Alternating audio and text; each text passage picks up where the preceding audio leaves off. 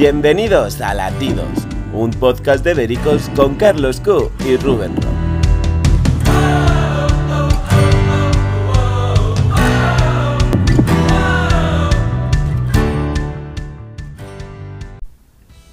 Bienvenidos un miércoles más a Latidos, el podcast donde hablamos de las noticias más relevantes y comprometidas del mundo del corazón.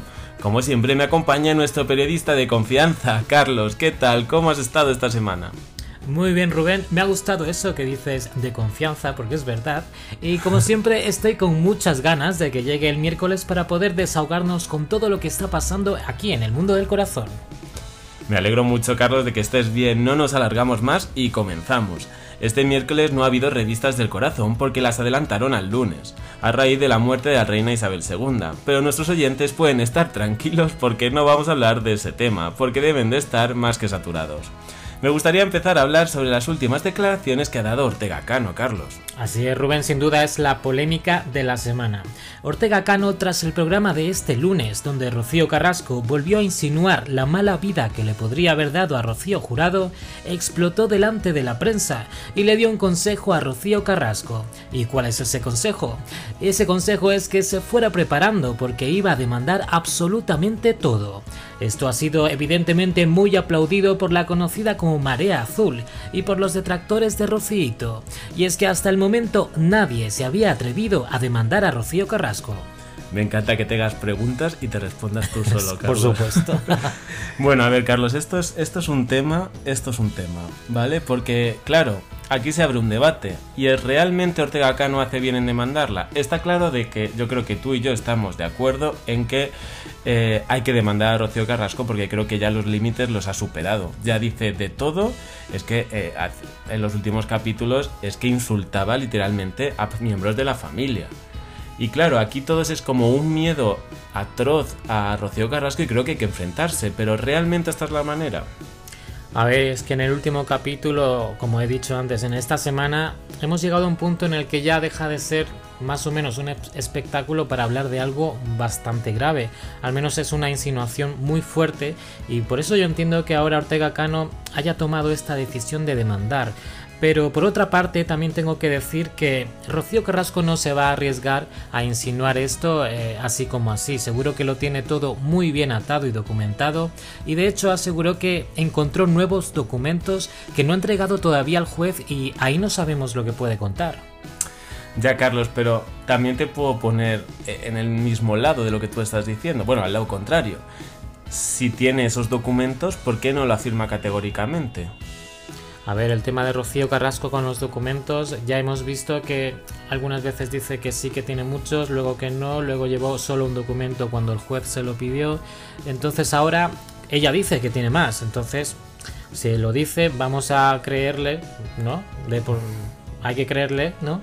Eh, pero claro, eh, esa insinuación, como digo, es demasiado fuerte. Yo creo que no hay que cruzar ciertos límites en la televisión eh, porque estamos hablando de un tema mm, escabroso. Entonces Ortega Cano está en todo su derecho de denunciar y vamos, si lo hace yo creo que lo estaría haciendo algo bien. realmente yo creo que Rocío Carrasco utiliza el tema de los documentos para que ocurra lo que está pasando ahora, que todos tienen miedo de demandar porque no saben realmente lo que pudo escribir o no Rocío Jurado. ¿vale? Y el tema este del que se está hablando, porque se, da, se está dando a entender, y vamos a hablar claro, se da a entender de que ha podido ser una mujer maltratada, Rocío Jurado, ¿vale? A las manos de Ortega Cano, no dicen hasta qué punto, pero eso es lo que se da a entender y todos somos inteligentes, nuestros oyentes no están escuchando ninguna novedad porque es lo que se está dando a entender.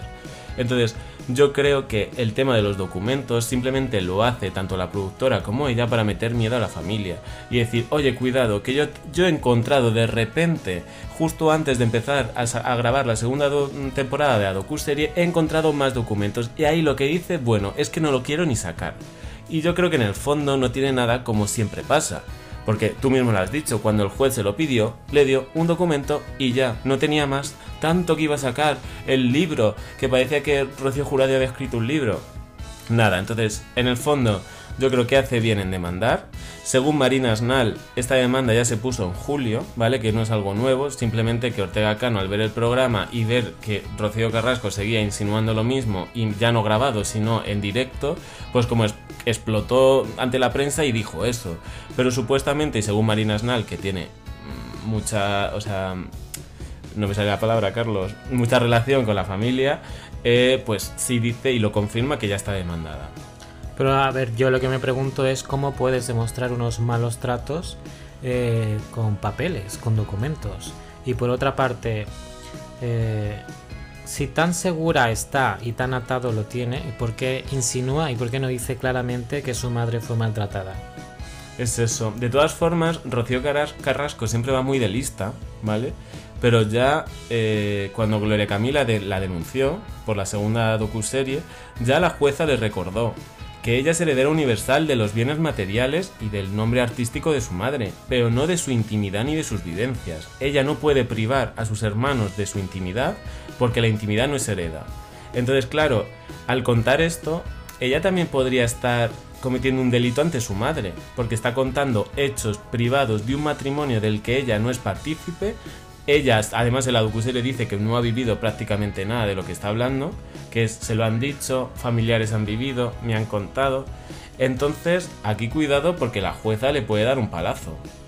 No, sin duda, yo creo que aquí eh, se le está yendo un poco la mano, porque hasta ahora yo creo que lo tenía todo más o menos calculado, controlado, además tiene a todo Telecinco eh, de su lado y le aconsejan seguro sobre todo, pero en este tema yo creo que que ha tocado en piedra y yo creo que no le va a traer buenos, buenas cosas a esta.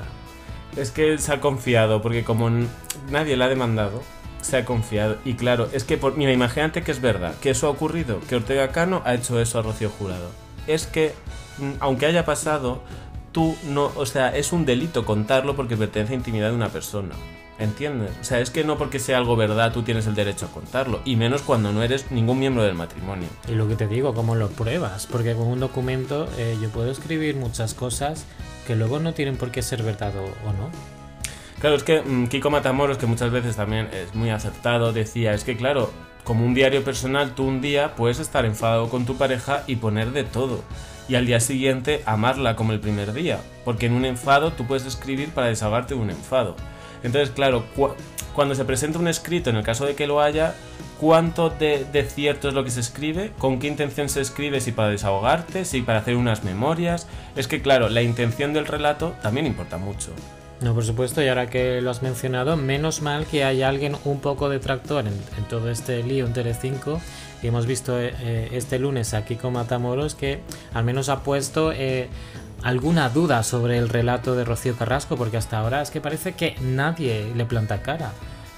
Mira, Carlos, si te soy sincero, yo no lo vi porque yo había visto la docu-serie para hacer los vídeos para el canal de Bericos, pero es que los fragmentos que vi eh, es que mm, tanto Pilar Vidal como Paloma García Pelayo son insoportables. Es que cuando Kiko Matamoros estaba diciendo algo tan lógico como que si no se ha parado la Virgen delante de, la casa de Rocío Jurado es porque habrá tenido alguna influencia el alcalde de Chipiona, que ahora se lleva súper bien con Rocío Carrasco.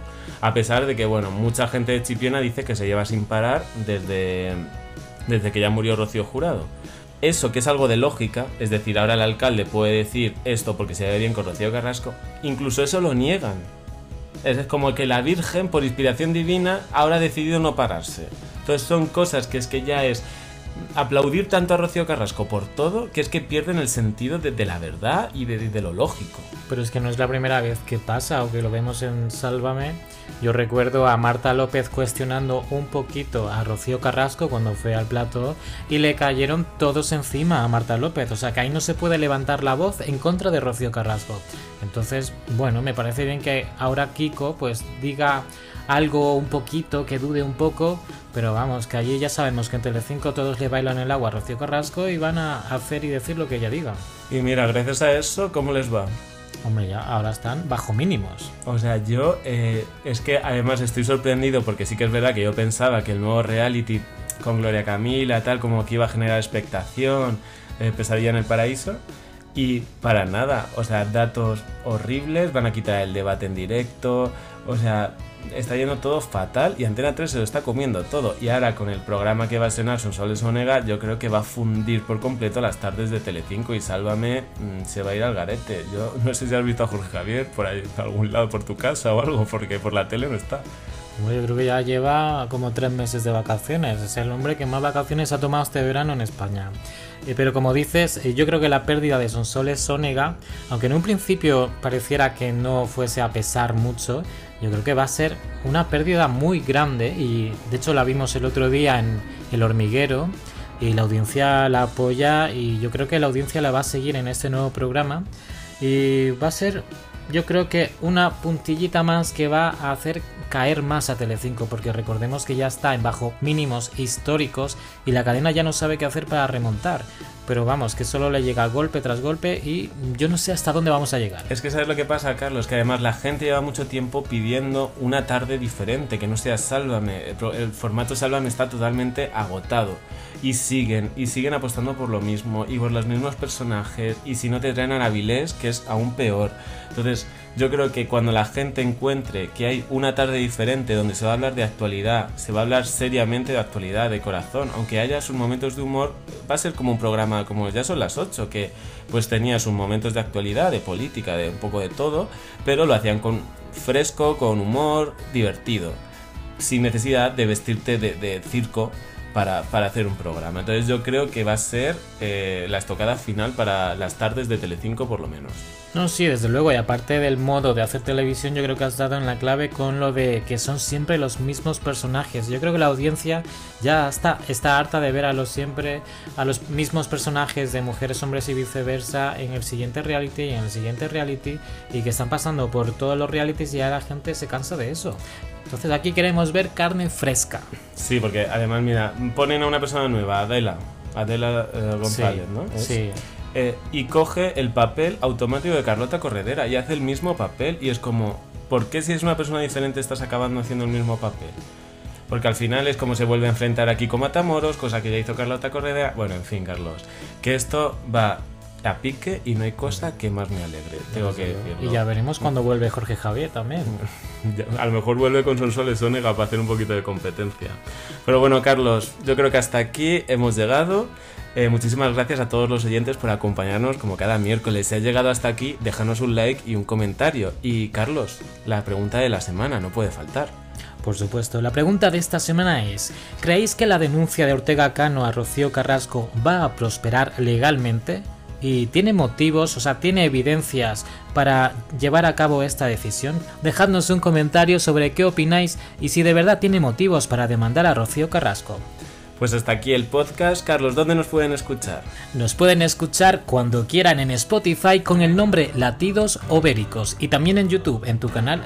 En Béricos, todos los miércoles a las 8, como siempre. Muchísimas gracias por estar aquí. Nos vemos la próxima semana. Un abrazo. Un abrazo a todos. Nos vemos el próximo miércoles.